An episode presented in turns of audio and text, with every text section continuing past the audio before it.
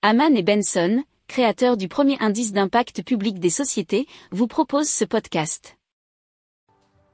Haman and Benson, a vision for your future.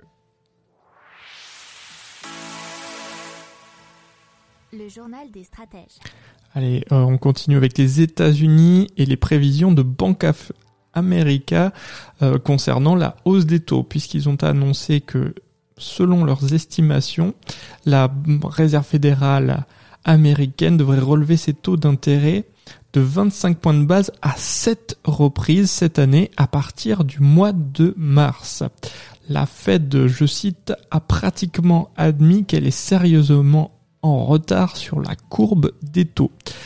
C'est ce qu'ont déclaré les économistes de Bank of America, ce qui devrait donc peser euh, très fortement sur la croissance américaine en 2023. Alors, euh, Bank of America ne sont pas les seuls à voir ces remontées de taux, puisque Deutsche Bank a parlé de 5 remontées de taux, TD Securities en prévoit 4 et la BNP, BNP Paribas en voit jusqu'à 6.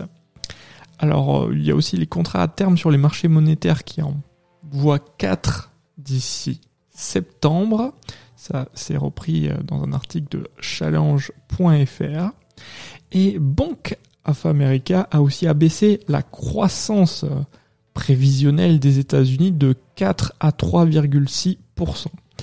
Et euh, il l'explique en soulignant qu'une combinaison de facteurs liés à l'offre et à la demande laisse présager une croissance plus faible cette année.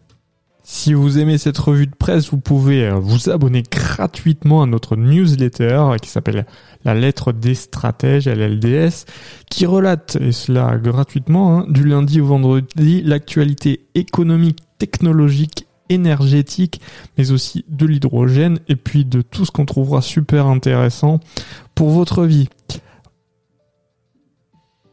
Pour approfondir ces sujets, abonnez-vous à la newsletter de Haman et Benson et écoutez nos autres podcasts que vous retrouverez dans les notes de l'émission ou sur notre site internet.